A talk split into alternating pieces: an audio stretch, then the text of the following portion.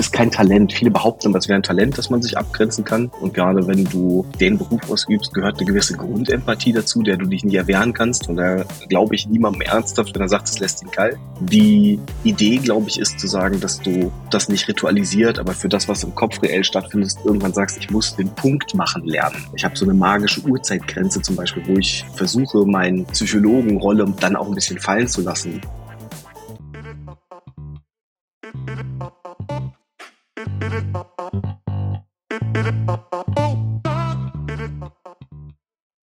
Willkommen zum Little Things Matter Podcast. Ich bin Felix, dein Host, und gemeinsam spreche ich mit meinen Gästen über die kleinen Dinge, die wirklich wichtig sind. Es geht nicht nur um die spannendsten Success Stories und die größten Business Fuck-ups, du erhältst auch Einblicke hinter die Kulissen. Einfach ehrlich, sympathisch und transparent. Also bleib dran und viel Spaß bei dieser Folge. Willkommen zurück im Podcast. Chris, schön, dass du da bist. Hey, ich freue mich. Danke, dass ich da sein darf. Für einen kurzen Moment habe ich gedacht, hinter dir auf der Couch liegt ein Waschbär, Chris. Aber du hast gesagt, es ist kein Waschbär, es ist eine Katze, ne? Es ist die Office-Katze, ja. Ich würde mir auch wünschen, dass es ein Waschbär wäre, aber da haben wir bis dato noch versagt. Ja, du hast ja gerade erzählt, es ist gar nicht so leicht, in Deutschland einen Waschbären ein schönes Zuhause zu bieten, ne? Da irgendwie, die Tierschützer stellen sich quer. Es ist tatsächlich so eine Geschichte von den Haltungsbedingungen. Ähm, ich habe mich da ich weiß gar nicht, vielleicht zu intensiv sogar mit befasst. Ähm, da bräuchtest du eine Zulassung, da müsste wie so eine Vogelvoyere gebaut werden, die auch deutlich groß. Ich sage jetzt mal in einem Rahmen, ich bin mir nicht mehr ganz sicher, aber so 20 Quadratmeter plus. Ähm, und der Zaun muss sogar in den Boden gegraben werden, da das Tierchen ja buddeln könnte und Co. Ähm, da wir mitten in der Stadt an einem Marktplatz wohnen, war das jetzt nichts, was ich live zur Umsetzung bringen wollte. Wir haben uns so ein bisschen bemüht über Kooperationen mit äh, Tierparks. Da sind tatsächlich auch zwei noch offen. Ich gehe mal davon aus, eine davon wird es werden und dann äh, gibt quasi das Wappentier lieber in einer Unterbringung, die auch, sagen wir mal, in Anführungsstrichen semi-artgerecht ist. Vielleicht für alle das Beste. Kann man ja dann ab und zu mal besuchen und füttern und ich weiß nicht, ob sich so ein Waschbär irgendwie auch streicheln lässt, aber. Ja, die sind bestechlich, habe ich mir sagen lassen. Also ich mache jetzt mal noch keine Werbung für einen Tierpark, aber mitunter sollen da wohl Fütterungen mit Fotos möglich sein. So Gucken wir mal. Ab sofort auf LinkedIn Selfie mit Waschbär. Naja, klar. Also der gefakte Waschbär auf meiner Schulter ist ja tatsächlich bei dem einen oder anderen schon glaubhaft durchgegangen über die Profilfotos. Er ist aber tatsächlich nicht ganz freiwillig da auf dem Bild gelandet. Das kann man ja zugeben an der Stelle. Ja, aber das war auch einer der Gründe, Chris, dass du bei mir auf der Timeline aufgetaucht bist, weil ich sag mal, man sieht ja irgendwie, wenn man auf LinkedIn so ein bisschen aktiv ist, sieht man ja gefühlt alles so. Aber Mann mit Waschbär auf der Schulter ist auf jeden Fall sehr, sehr einprägsam. Und deswegen habe ich gedacht, hey, wer einen Waschbär auf der Schulter hat, den musst du mal kennenlernen und musst mal so ein bisschen erfahren, was er da eigentlich macht und was dieser Waschbär da zu suchen hat. Chris, jetzt gehört dir diese Bühne. Du darfst, wenn du Lust hast, gerne mal erzählen, wer du bist, was du machst, wo du herkommst und dann auch vielleicht erzählen, wie es zu dieser Waschbärgeschichte gekommen ist. Hier, wo fängt man da an? Ähm, mein Name ist Chris. Ich mache im Grunde ich stelle mich auch gerne im Klinik-Setup immer noch so vor, dass ich sage, hallo, ich mache was mit Psychologie. Ähm, faktisch gesehen bin ich Psychologe. Wir mit Saikun als Firma, wo jetzt quasi der Waschbär beheimatet sind, machen psychologische Beratung. Das klingt total unsexy, ähm, ist es aber eigentlich gar nicht. Im Grunde sitzen wir so ein bisschen im Mittelfeld zwischen psychotherapeutischer Behandlung, was man so aus dem klinischen Kontext kennen würde, und Unternehmensberatung. Meint im täglichen Tun primär, dass man den Faktor Mensch im Unternehmen anguckt. Ich mache zwar auch Einzelpersonen und davon auch gar nicht wenige, ähm, aber im Kern sind wir damals ursprünglich angetreten, um mehr oder weniger der Obstkorb zu sein für den Benefit im Unternehmen, um den Faktor Mensch vorwärts zu kriegen. Es ist im groben Mental Health Thema, wenngleich ich die Begrifflichkeit nicht so richtig mag. Ich selber bin in Mecklenburg geboren. Jetzt, wenn du jetzt das Bild hinter mir kannst du ja quasi nicht ganz sehen, weil es so blendet, aber ähm, ungefähr 1000 Meter von hier in einem Sozialbau, 34 Quadratmeter, siebter Stock, ähm, bin ich irgendwann mal groß geworden, war lang in der Welt unterwegs, bin jetzt quasi so ein klassischer Mecklenburg-Heimkehrer, so einer von denen, der 15 Jahre weg war und dann jetzt wieder hier ist in der Hoffnung, hier mit der Firma was zu bewegen in der alten Heimat. Ja, crazy. Ähm, in den 15 Jahren äh, gab es ja ein paar Stationen, glaube ich. Ne? Da gab es ja echt verschiedene Sachen, die du da irgendwie gemacht hast. Ja, es ist so ein bisschen bunt. Ich versuche jetzt hier mal keinen Lebenslauf runterzurattern. Es wäre viel zu erzählen. Ähm, aber ganz grob kann man sagen, ich bin mit Ende der Schulzeit so ein bisschen vor der Aufgabe gestanden, dass man gesagt hat, na gut, ich bin jetzt nicht der klassisch, klassische Student und die Sozialisierung war jetzt auch nicht die, wo man auf die Idee kommt, der studiert jetzt sofort. Meine Noten hätten das wohl hergegeben, aber es fühlte sich irgendwie auch nicht so an. vor allen Dingen war es finanziell auch was, was mich tatsächlich jetzt eher vor eine größere Voraussetzung gestellt hätte, die ich einfach nicht erfüllen konnte und wollte. Das fühlte sich unfair an. Damals habe ich beim beim Bund unterschrieben, bin zwölf Jahre Militär geworden. Man kann eigentlich fast sagen, ich habe mir mein Studium und die Zeit danach verdient in der Uniform. Ich glaube, das wäre nicht gelogen. Ähm, heute ist das so, dass ich natürlich für einen Psychologen dadurch einen interessanten Stereotyp darstelle. Also viele sind das so ein bisschen wenig gewohnt. Da kommt der Typ ohne, ohne Haare, voll tätowiert bis zum Hals rein. Und wenn ich dann auch noch gerade eine austrainierte Phase habe, sieht das schon lustig aus. Ähm, wir haben aber die Erfahrung gemacht, dass das von der Sozialisierung zum Typus auch die Art und Weise des Auftretens was ist, was Menschen sehr gut bekommt, weil diese Hemmschwelle irgendwie zu lösen scheint. Ich habe sehr, sehr gute Erfahrungen gemacht, dass Leute mit mir schnell in Kontakt kommen, einfach weniger Stress haben, weil ich nicht da sitze in meinem kleinen Kostümchen und zugeknüpft bin bis zum Hals. So kann man das, glaube ich, festhalten. Nebenbei habe ich so ein bisschen Sport gemacht. Ähm, tatsächlich irgendwie nie mit dem Ziel, erfolgreich zu werden. Dafür war es aber gar nicht so schlecht. Ähm, ich habe das ein oder andere Ultramarathonrennen geschrubbt und im Bodybuilding ist wohl auch mal zu Form gebracht. Aber so richtig, dass man jetzt sagen würde, oh Mann, was ein erfolgreicher Sportler er war, dafür hat es aus meiner persönlichen Perspektive dann doch nicht gereicht. Ja gut, also ich sag mal, das, das klingt ja trotzdem jetzt schon mal so, als, als, als hättest du jetzt nicht faul irgendwie auf der Couch rumgelegen. Ne? Also nee.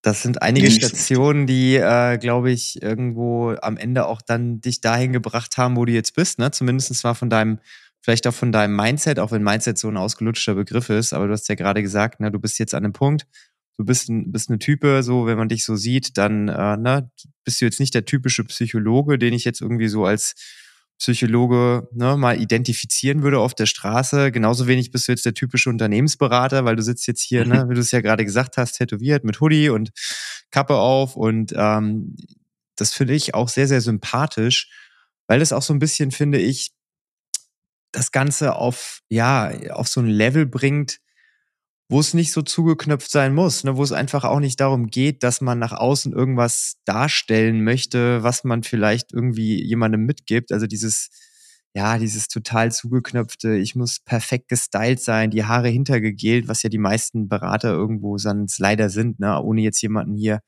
in der Ecke äh, stellen zu wollen. Aber das ist ja so der typische Klassiker, ne? wenn ein Berater zum Kunden geht, dann sehen die ja immer top gestylt aus. Und ähm, ich finde es sehr, sehr erfrischend, wenn man dann auch mal so den Gegenpol dazu sieht, ne? weil am Ende kommt es ja nur darauf an, dass du mit dem, was du tust, dein Gegenüber voranbringst. Ne? Und das ist ja das, worauf es ankommt. Und du verschwendest dann halt jetzt nicht die Zeit und sagst, hey, ich muss mir jetzt hier den neuesten Brioni-Anzug kaufen, sondern ich habe hier mein Hoodie mit meinem mit meinem coolen Waschbären drauf und das ist Corporate Design aufs äh, nächste Level ge gedacht und das ist cool so. Wir haben das mal probiert. Ne? Also es ist so, ich war, ist gar nicht so lange her, ähm, auf so einen Investoren-Unternehmer-Stammtisch eingeladen und wollte in meinem Hoodie gerade losfahren, war auch wie immer irgendwie spät dran. Und dann wurde mir noch zugerufen, ey, so kannst du nicht fahren, du musst dich umziehen. Und dann bin ich an den Schrank und habe mir einen Anzug angezogen und das wurde dann immer weniger. Am Ende war es noch ein Sakko und Sneaker und ich guckte in den Spiegel und dachte, nee, das, das machen wir jetzt einfach nicht. Und dann habe ich mir meinen Hoodie wieder angezogen und bin gefahren. Und ich glaube auch, dass diese ich möchte sie jetzt nicht Unbeugsamkeit nennen. Ne? Also ich, ich sehe im Anzug recht seriös aus, ich kann das auch verkaufen. Ähm, aber faktisch gesehen habe ich nicht festgestellt, dass das meine Arbeitsleistung reell besser macht. Ähm, mitunter muss man aber damit leben, dass gerade in den doch, sagen wir mal, konservativen Kreisen es zu so einer leichten Berührungsspannung kommt am Anfang. Wenn die durchbrochen ist, ist das meistens ziemlich gut. Ähm, du hast auch, da muss man sich gerade im Unternehmensberatungsbereich ähm, als Psychologe nicht unbedingt lang machen für, wenn mich jemand anfragt, weiß er ja, wen er bestellt. Ähm, das ist, wenn du dir so ein, so ein Bild anguckst, wir haben mich einfach in einem schwarzen, ich glaube, schwarzes Poloshirt war es abgelichtet, weil ich genauso kommen würde zum Termin. Es wäre ja total verrückt, man stellt mich irgendwo im Anzug da, nur damit ich seriös ankomme und am Ende klingel ich an der Tür und habe einen Hoodie an.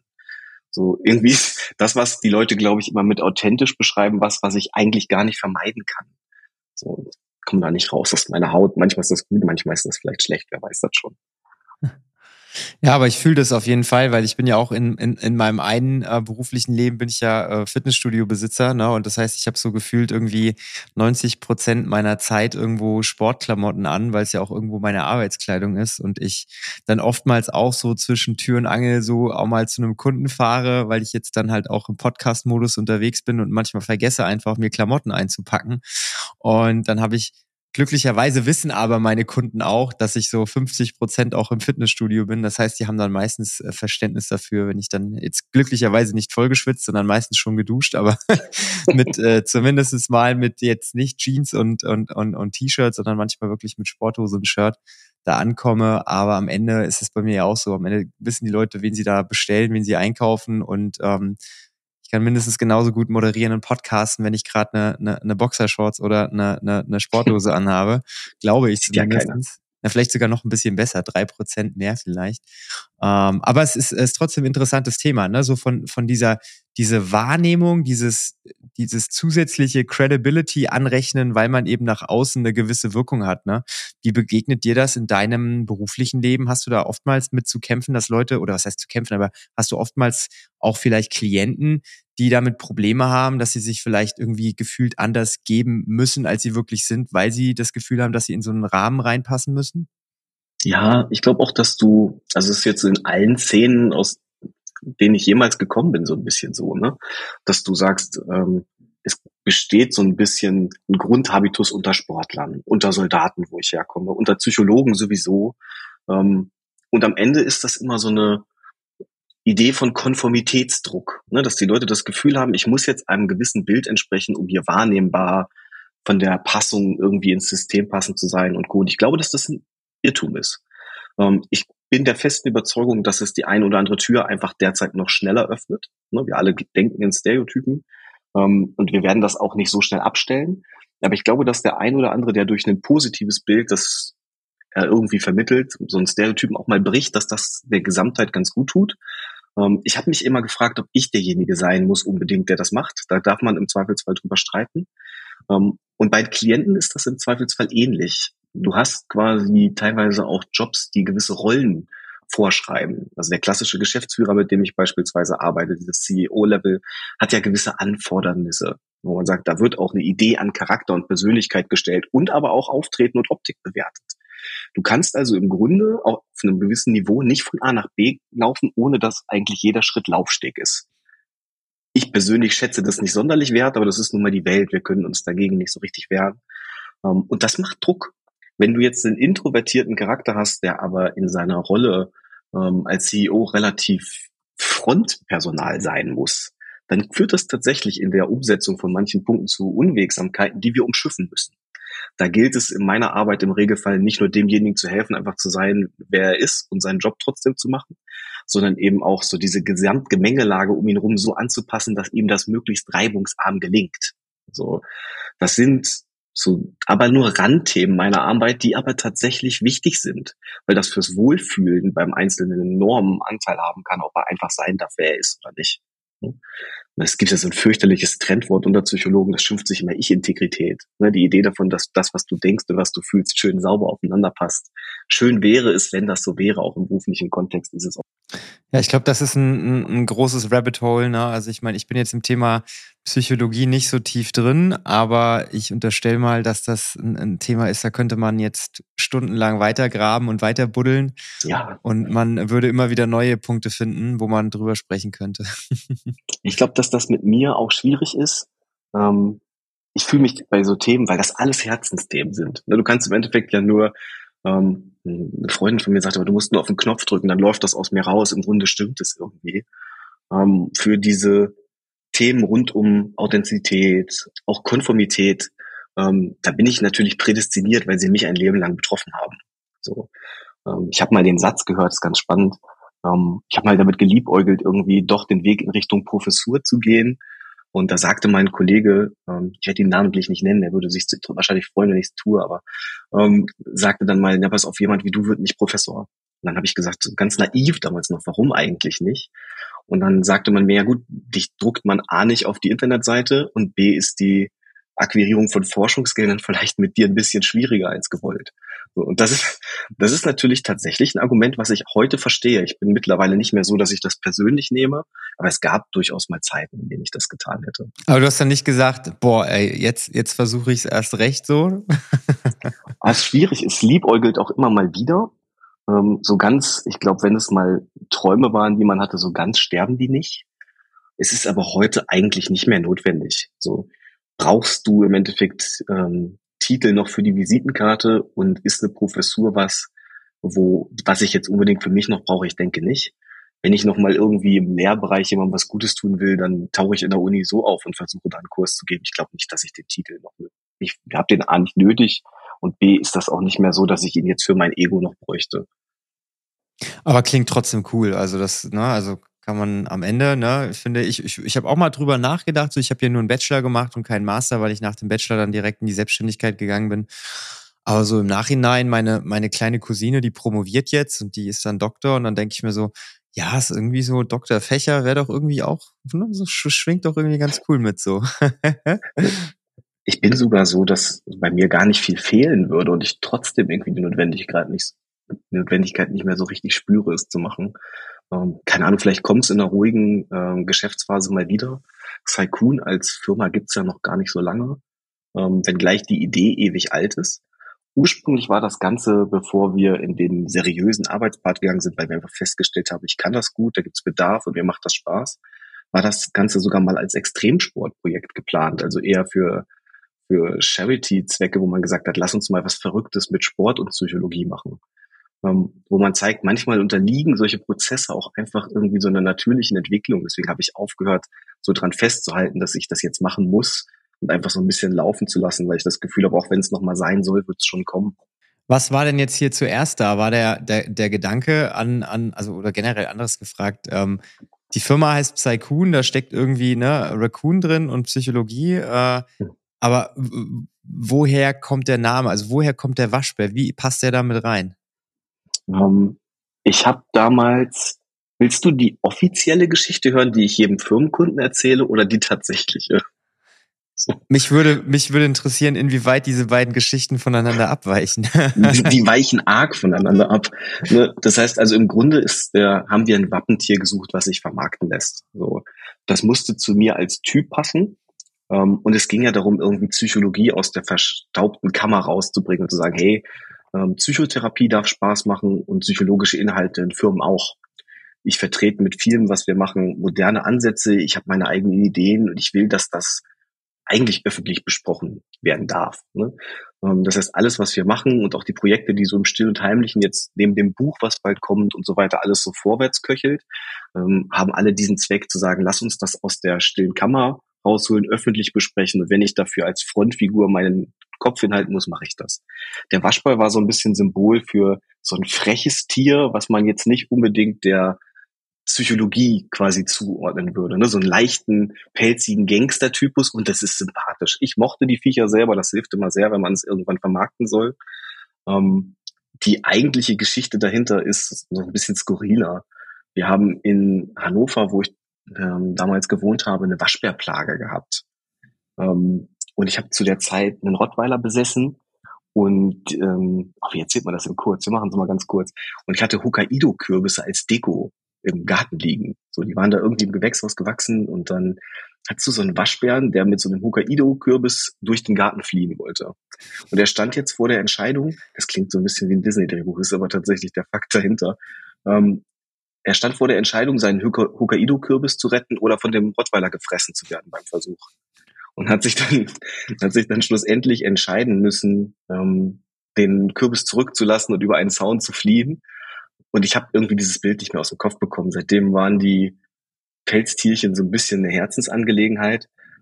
Im Kern fand ich auch diese Symbolik dahinter, dass man sagt, okay, der musste sich jetzt wirklich entscheiden, was er will, fand ich irgendwie auch ganz süß. Ähm, ist so ein bisschen hängen geblieben. Ich habe das, diese Geschichte erzählst du relativ, wenn du dann in so ein bierseliger Laune bist, immer mal wieder, weil sie einfach lustig ist. Das wäre auch echt eine tragische Geschichte gewesen, wenn er sich für den Kürbis entschieden hätte und dann Rottweiler ihn gefressen hätte, glaube ich. Man kann vielleicht sagen, er hätte dann aber vor Überzeugung gestrotzt und das ist ja auch irgendwie Pathos auf Mindset-Basis, dass man hätte vermarkten können. Ähm, aber ich weiß nicht, ob der Kürbis das jetzt wert gewesen wäre. Ja, also es hätte auf jeden Fall, ja, ich weiß nicht, wie ich da reagiert hätte, aber gut, dass er geflüchtet ist, weil man möchte, glaube ich, keinen Kampf zwischen Hund und äh, kleinem Felsfreund da hinten im, im Garten haben. ich bin mir auch bei, bei dem Hund nicht mal sicher, dass er es getan hätte. Die waren nämlich tatsächlich auch weich wie ein Keks. Ähm, so Stereotyp auch eher so am Rottweiler vorbei, aber ähm, vielleicht auch so ein bisschen symptomatisch. Ja, das Thema Hunde ähm, habe ich so ein bisschen auch gesehen, beschäftigt dich ja auch oder hat dich zumindest mal eine Zeit lang beschäftigt über die Hundehaltung hinaus. Du bist ja oder warst ja auch Hundetrainer eine Zeit lang, ne? Genau, was heißt, ähm, im Grunde, ich sträube mich so ein bisschen dagegen, den in Anführungsstrichen Titel des Hundetrainers so gänzlich abzugeben. Ähm, es passiert auch immer mal noch wieder, dass ich irgendwie noch mal eine Hundestunde gebe, aber dann wirklich eher primär zu meinem Vergnügen. Ähm, das ist so ein Projekt gewesen, das hat sich aus Militär raus entwickelt. Irgendwie waren früher dem Genre gemäß Diensthunde cool und dann hat man irgendwann angefangen, seinen eigenen Hund als Gesellenstück auszubilden. Ähm, da gab es sicherlich auch Leute, die, ähm, die besser waren als ich, aber es hat mir einfach Spaß gemacht. Und der, der Rottweiler zwischen den Schäferhunden war halt eben das, was ich irgendwie unter den Psychologen bin, der fiel halt ein bisschen auf. Ähm, Im Grunde ist es heute so, dass es ein Herzensthema geblieben ist ich befinde mich immer noch mal, wenn ich wirklich einen Tag habe, wo ich Zeit und Lust habe, irgendwo in einem Tierheim, dass ich mich noch mal anbiete, irgendwo den Hund zu trainieren. Und im Zweifelsfall helfe ich mehr oder weniger im weitesten ähm, Bekanntenkreis noch mal jemand mit seinem Hund, aber so dass du die berufliche Passion dahinter hast, das ist eigentlich fast ein bisschen schade, aber es kommt viel zu kurz, dafür ist einfach keine Zeit. Das heißt, du hast jetzt aber auch den Hund komplett eingetauscht gegen Katze. Ja, es ist eigentlich auch ein trauriges Thema. Ähm, die meine Hunde, so mit, mit Rassehunden, gerade wenn die groß und schwer sind, die haben ja mehr oder weniger ein natürliches Verfallsdatum, auch wenn es traurig ist. Ähm, und dann hat sich das in der Phase des ewigen Wechsels und Firmengründung und Co. Ähm, hat sich das auch nicht richtig äh, angefühlt, einen neuen zu holen. Jetzt ist es so, wir haben durch Zufall gerade kürzlich darüber gesprochen, vielleicht gibt's das wieder. Ähm, wenn dem zeitnah so sein sollte, kriegt die Katze mehr oder weniger wahrscheinlich Unterstützung. Ob dir das so gut gefällt, ist dann ein anderes Thema. Da müssen wir dann mal gucken, wie wir das irgendwie hinbekommen. Ja, die arme Katze kriegt ihr Fett weg, ne? Irgendwie. ja, die ist auch wirklich einer von dem ganz, es ist eigentlich, ist es keine Katze. Also, du, alle klassischen Katzenattribute erfüllt das Tierchen irgendwie nicht. Von daher bin ich da einigermaßen zuversichtlich, fast hoffnungsvoll, dass man sagt, die werden sich schon arrangieren. Wäre ja auch verrückt, wenn ich es als ehemaliger Hundetrainer nicht hinbekäme, irgendwie eine Katze und einen Hund miteinander in einen Raum zu bekommen. Da habe ich noch Hoffnung. Ich hoffe, sie verbünden sich am Ende nicht gegen dich. es ist, es hat so ein bisschen eine Eigendynamik, auf die ich mich eigentlich auch schon freue. Mal schauen. Was macht denn, Chris, die Psychun-Beratung, den Beratungsstil so besonders? Also was ist genau das Thema, was du da in dieser Schnittmenge abdeckst zwischen dieser klinischen Psychologie und der Unternehmensberatung? Also wer ist denn so dein, sag ich mal, dein ja, Wunschkunde, würde ich es mal nennen. Und, und das ist so schwer, ne? Ich hatte vor kurzem genau deshalb, weil ich das so oft gefragt werde, noch so einen Post geschrieben, ähm, dass ich gesagt habe, wir sind ein Bauchladen und wir bleiben das auch. Ähm, das liegt im Grunde daran, dass man dieses, ähm, du musst dich für deine Positionierung in eine Nische drücken und genau sagen, was du machst, bei uns halt nicht klappt. Ich stelle das mal so ein bisschen so dar, wir sind komplett eine Mischkalkulation. Ich kann im Kern sagen, wir haben eine mittelgroße Anzahl Einzelkunden, mit denen ich klassische psychologische Beratung mache. Auf der Qualität nimmt sich das 0,0 zum Thema Psychotherapie. Also mein Arbeiten im klinischen Kontext sonst unterscheidet sich manchmal nicht wirklich von dem, was ich im Rahmen der psychologischen Beratung mache, weil das so fließend ineinander übergeht. In der Unternehmensberatung funktioniert das ähnlich.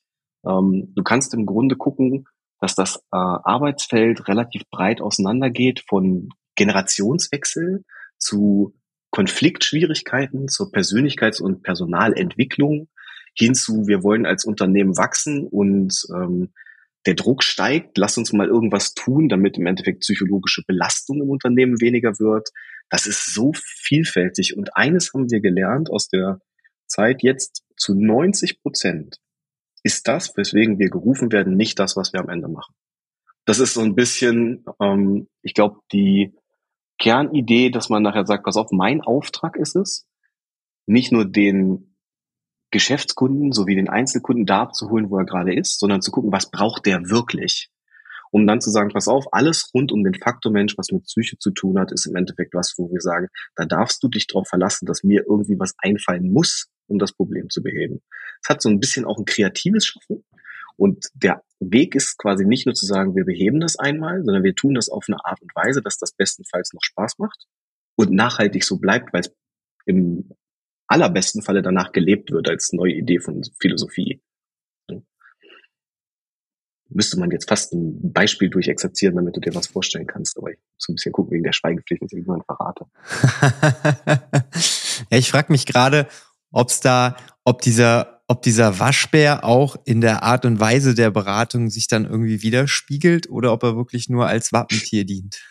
er ist so ein bisschen, es hat was, ähm, sagen wir mal so, du musst da natürlich mit der gehörigen Seriosität und Ernsthaftigkeit rangehen, aber das ist schon so, dass du, dass du ein bisschen Spielraum hast als Psychologe mal ein bisschen zu gucken, ähm, wie du das auch einem Team bekömmlich machen kannst oder kann die Art und Weise schon auch mal mit ein bisschen Boom-Effekt daherkommen. Ne?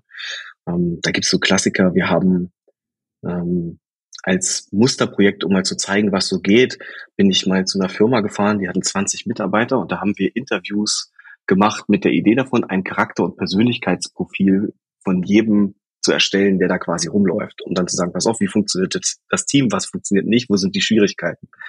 Und da haben wir uns dann Interviewverfahren ausgedacht, ähm, gemixt mit klassischen psychometrischen Messverfahren. Also es ist relativ wild gewesen und der bekam zwei Tage später dann wie eine kleine Bachelorarbeit als Analyse über sein Team. Und das ist dann so ein bisschen was, wo du dann sagst, jetzt hast du dann den seriösen Teil geschafft. Und dann kannst du dich mit demjenigen hinsetzen und kannst quasi sagen, pass auf, lass mal ein Espresso durchlaufen und lass uns mal jetzt darüber reden, wie wir damit was anstellen, was nicht nur hilfreich, sondern bestenfalls auch noch cool ist. So. Und dann findest du natürlich den Waschbären am Ende hoffentlich auch in der Umsetzung. Wenn es nicht irgendwie Bam machen würde, hätte ich meinen Job nicht erfüllt.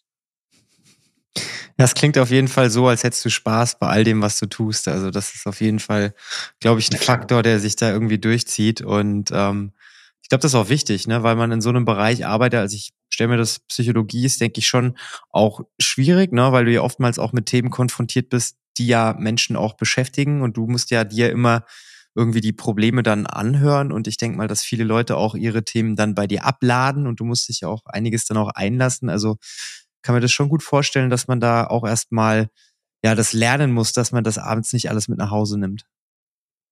Hm, ich meine, es ist so ein bisschen, es ist kein Talent. Viele behaupten, es wäre ein Talent, dass man sich abgrenzen kann. Ähm, und gerade wenn du den Beruf ausübst, gehört eine gewisse Grundempathie dazu, der du dich nicht erwehren kannst. Und da glaube ich niemandem ernsthaft, wenn er sagt, es lässt ihn kalt.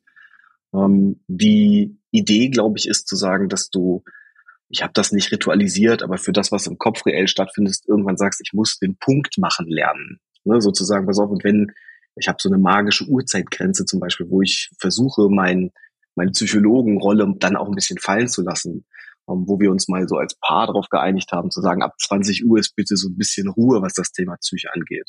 Wenn wir ehrlich sind, klappt das eher so semi, aber dass diese Idee quasi da ist, das wenigstens zu versuchen, ist ganz wichtig. Es klappt mal mehr, mal weniger gut, je nachdem, wie hart ich auch an einem Thema hänge. Ähm, und ich kann das auch nicht vermeiden, dass ich mal im Auto sitze und ich denke nochmal über jemanden und seine Geschichte nach und versuche da irgendwie eine Lösung zu finden. Ich glaube aber auch, dass das im Kern nachher eins der Hauptqualitätsmerkmale ist, was ich dann habe, dass ich sage, mich lässt das dann noch nicht los. Ich will solche Geschichten meistens gewinnen. Es geht nicht immer. Ne? Ähm, richtig stark macht einen, glaube ich, der Punkt der Akzeptanz, dass man dann auch weiß, wann Schluss ist. Zu sagen, pass auf, bis zu dem Punkt kann ich helfen und ab dem Punkt ist, musst du es dann auch in irgendeiner Art und Weise mit einem Punkt versehen, damit du dich nicht 24-7 dann aufreibst. Denn die Möglichkeit besteht natürlich. Ja, ich stelle mir das ja auch in der Beziehung, so wie du es ja gerade ange angesprochen hast, schon schwierig vor. Also ich sag mal, du hast ja sowieso als Selbstständiger diese konstanten Struggles, wenn der eine selbstständig ist, der andere nicht. Ne? Irgendwie der eine schaltet nach der Arbeit irgendwie den Kopf aus und der zweite nimmt die Arbeit dann mit nach Hause. Ich merke es ja bei mir ganz häufig auch, dass ich dann abends da sitze, auch um 22 Uhr, 22.30 Uhr manchmal und einfach gerade Bock habe, noch was fertig zu machen und mich dann drüber freue, wenn ich die Arbeit noch gemacht habe. Und ähm, das ist bei mir teilweise dann auch echt so schwierig, mal einen Punkt zu machen. Ich versuche mir das auch anzugewöhnen, dann auch nicht ans Handy zu gehen und so. Aber das, das merkt man schon. Ne? Das ist, wenn man das nicht konsequent durchzieht, dann ja, man braucht Grenzen, die man einhalten muss. Ich glaube, der peinlichste Fail zu gut Deutsch war der, äh, war der Versuch zu sagen, pass auf, wir, wir legen eine neue Handynummer an mit ausschließlich privaten Kontakten, damit du wenigstens deine Ruhe hast und dann bleibt das Arbeitshandy irgendwo liegen, wo du es dann nicht mehr siehst. Also das ist so lächerlich gescheitert, da habe ich so herrlich über mich selber gelacht. Mittlerweile sind hat, hat eigentlich jeder, mit dem ich zu tun habe, die zweite Nummer und wir haben wieder bei Null angefangen. Und ich weiß nicht, wie oft ich das machen müsste, damit das klappt. Ähm, weil das so eine absolute Inkonsequenz von allen Seiten hatte und das hat mich eingeschlossen. So, und dass ich vielleicht auch, ich sage auch oft in der Praxis, der Psychologe selber ist nicht oft und schon gar nicht automatisch ein gutes Vorbild für den fairen Umgang mit sich selbst. Ne? Ich glaube, dass da so ein bisschen eine Selbstironie dazu gehört, das eben auch zu erkennen und zu sagen, du, Och, ähm, im Endeffekt sind wir glücklicherweise alle Menschen und die Arbeit, die wir machen, ich sage auch immer, pass auf, wir machen psychologische äh, Beratungen sowie auch im psychotherapeutischen auf Augenhöhe. Von Mensch zu Mensch, denn ich muss ja selten jemandem beibringen, wie er Mensch ist. Und das versteht ja jeder. Ne? So dass du am Ende so einen natürlichen Umgang miteinander pflegst. Und ich tue mich auch schwer damit, davon dann reell wieder wegzukommen. Und das macht es einfach sehr viel einfacher, dass du auch sagst, hey, pass auf, der Struggle ist gerade wirklich real, so wie wir uns auch kennengelernt haben, zu sagen, es ist eigentlich schwer, überhaupt mal eine Minute zusammenzukommen. Aber wenn dann da ein Wille ist und das alle mit Humor sehen, dann ist eigentlich trotzdem nicht unangenehm. Und ich glaube, dass solche Erfahrungen, wenn du sie oft und frequent machst, und ich würde sagen, ich mache sie mehr, als dass jemand wirklich unangenehm wäre in solchen Kontaktpunkten, dass das natürlich dann auch dazu anleitet, das zu wiederholen und sich einfach zu entspannen. Und wenn ich, glaube ich, eins kann, und das gehört zu meinem Kerngeschäft, ist irgendwie hinzubekommen, dass die Leute sich in meinem Umfeld entspannen. Sonst würde ich meinen Job falsch machen.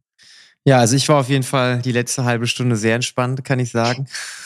Aber ich muss auch dazu sagen, deine Katze im Hintergrund, die da so entspannt rumliegt, trägt dazu bei. Die Gesamtstimmung ist hier sehr, sehr entspannt. Das wirkt sehr beruhigend, wenn Tiere irgendwo im Hintergrund zu sehen sind. Es ist jetzt leider die falsche Tageszeit. Ne? Ich habe ja im Hintergrund auch immer extra das Tycoon-Grün noch an. Man sagt ja grüne Farbe entspannt, weil es an Wald erinnern soll. Ich weiß nicht, ob die Farbpsychologie dich kriegt. Äh, so, also, so weit die Theorie. Ich, ich bin tiefenentspannt. Ich habe ja auch extra einen grünen Pulli, um dich zu entspannen. Ne? Also ich hoffe, das färbt auch ab. Klappt fantastisch. Ich dachte, ich lasse mich mal farblich gesehen auf, auf dein Corporate Design ein ne? und habe extra, ich habe zwar nicht den gleichen Grünton erwischt, aber immerhin, ich habe mir versucht, Mühe zu geben. Und ähm, ja, nee, also es war, war doch ein sehr, sehr schönes Gespräch, Chris. Ich muss sagen, äh, dieser dieser kleine Waschbär, der, der führt dann am Ende doch dazu, dass irgendwo ähm, Menschen im Kopf bleiben ne? und dass man dann drüber spricht. Und wenn man nur fragt, was hat's damit auf sich? Also das ist ein Talk-Trigger, äh, der, der echt cool ist. Und ähm, da steckt ja auch echt was dahinter. Ist jetzt ja nicht so, dass das einfach nur ein Waschbär ist, sondern da ist ja eine geile Story dahinter. Und auch jetzt eine, eine coole Firma, die sehr, sehr coole Arbeit macht. Und ähm, das Thema Psychologie mal vielleicht so ein bisschen neuer denkt, ein bisschen cooler auch angeht. Und ich glaube, das ist wichtig, dass du da aus der, ich will jetzt nicht sagen, aus der Masse herausstichst, weil das würde jetzt dem Recht irgendwie, irgendwie Unrecht tun, weil es gibt da draußen bestimmt sehr, sehr viele gute Psychologen, Psychotherapeuten. Aber zumindestens mal wirkst du jetzt nicht, als wärst du der klassische 0815 Psychologe und Psychotherapeuten. Das finde ich sehr, sehr erfrischend und sehr, sehr erquickend und äh, ja, mir hat's Spaß gemacht. Danke ebenso. Ich glaube auch so ein bisschen, dass wir, ich hoffe ja drauf, dass wir, dass man mir Konkurrenz macht und dass der ein oder andere sagt, ey, ich traue mich raus aus meinem kleinen Büro ähm, und zeige halt, dass Psychologen nicht nur auch Menschen sind, sondern dass die die Arbeit, die man macht, mehr oder weniger auch wirklich draußen darstellbar ist. Ne? Dass man sagt, hey, Psyche ist ein Thema, das darf öffentlich besprochen werden. Ähm, und wenn ich jetzt der Erste sein muss, der das so richtig schön laut macht, dann werde ich es halt tun. Sobald es alle anderen machen, steht mir vielleicht auch wieder zu, ein bisschen leiser zu sein. Das würde ich gar nicht so doof finden. Mal gucken, wo es so endet. Ich bedanke mich sehr für deine Zeit und für das tolle Gespräch und ich wünsche dir sehr, sehr viel Erfolg für die Zukunft, für alle deine Projekte und auch für die Kooperation mit dem mit dem Streichelzoo wollte ich schon fast sagen, mit bestenfalls ja, mit dem Tierpark. Und äh, ich bin gespannt, was passiert. Und wir hören uns hoffentlich bald mal wieder. Vielen lieben Dank, dass ich da sein durfte ja, allen Zuhörern, ich hoffe, ihr konntet was mitnehmen. Wenn ihr den Chris äh, finden wollt, einfach mal bei LinkedIn äh, Chris Fuchs eingeben und dann kommt ein toller, toller Waschbär, der da auftaucht. Ansonsten gerne in den Show Notes und äh, ja, bis zum nächsten Mal. Macht's gut. Tschüss. Vielen Dank, dass du eingeschaltet hast. Wenn dir die Folge gefallen hat, dann vergiss nicht, den Kanal zu abonnieren und hinterlasse gerne eine Bewertung auf Spotify oder Apple Podcasts. Wenn du selbst Interesse hast, ein eigenes Podcast-Format aufzunehmen, kein Problem. Schreib mir einfach eine Mail an felix at littlethingsmatter.de. Ich freue mich auf dich.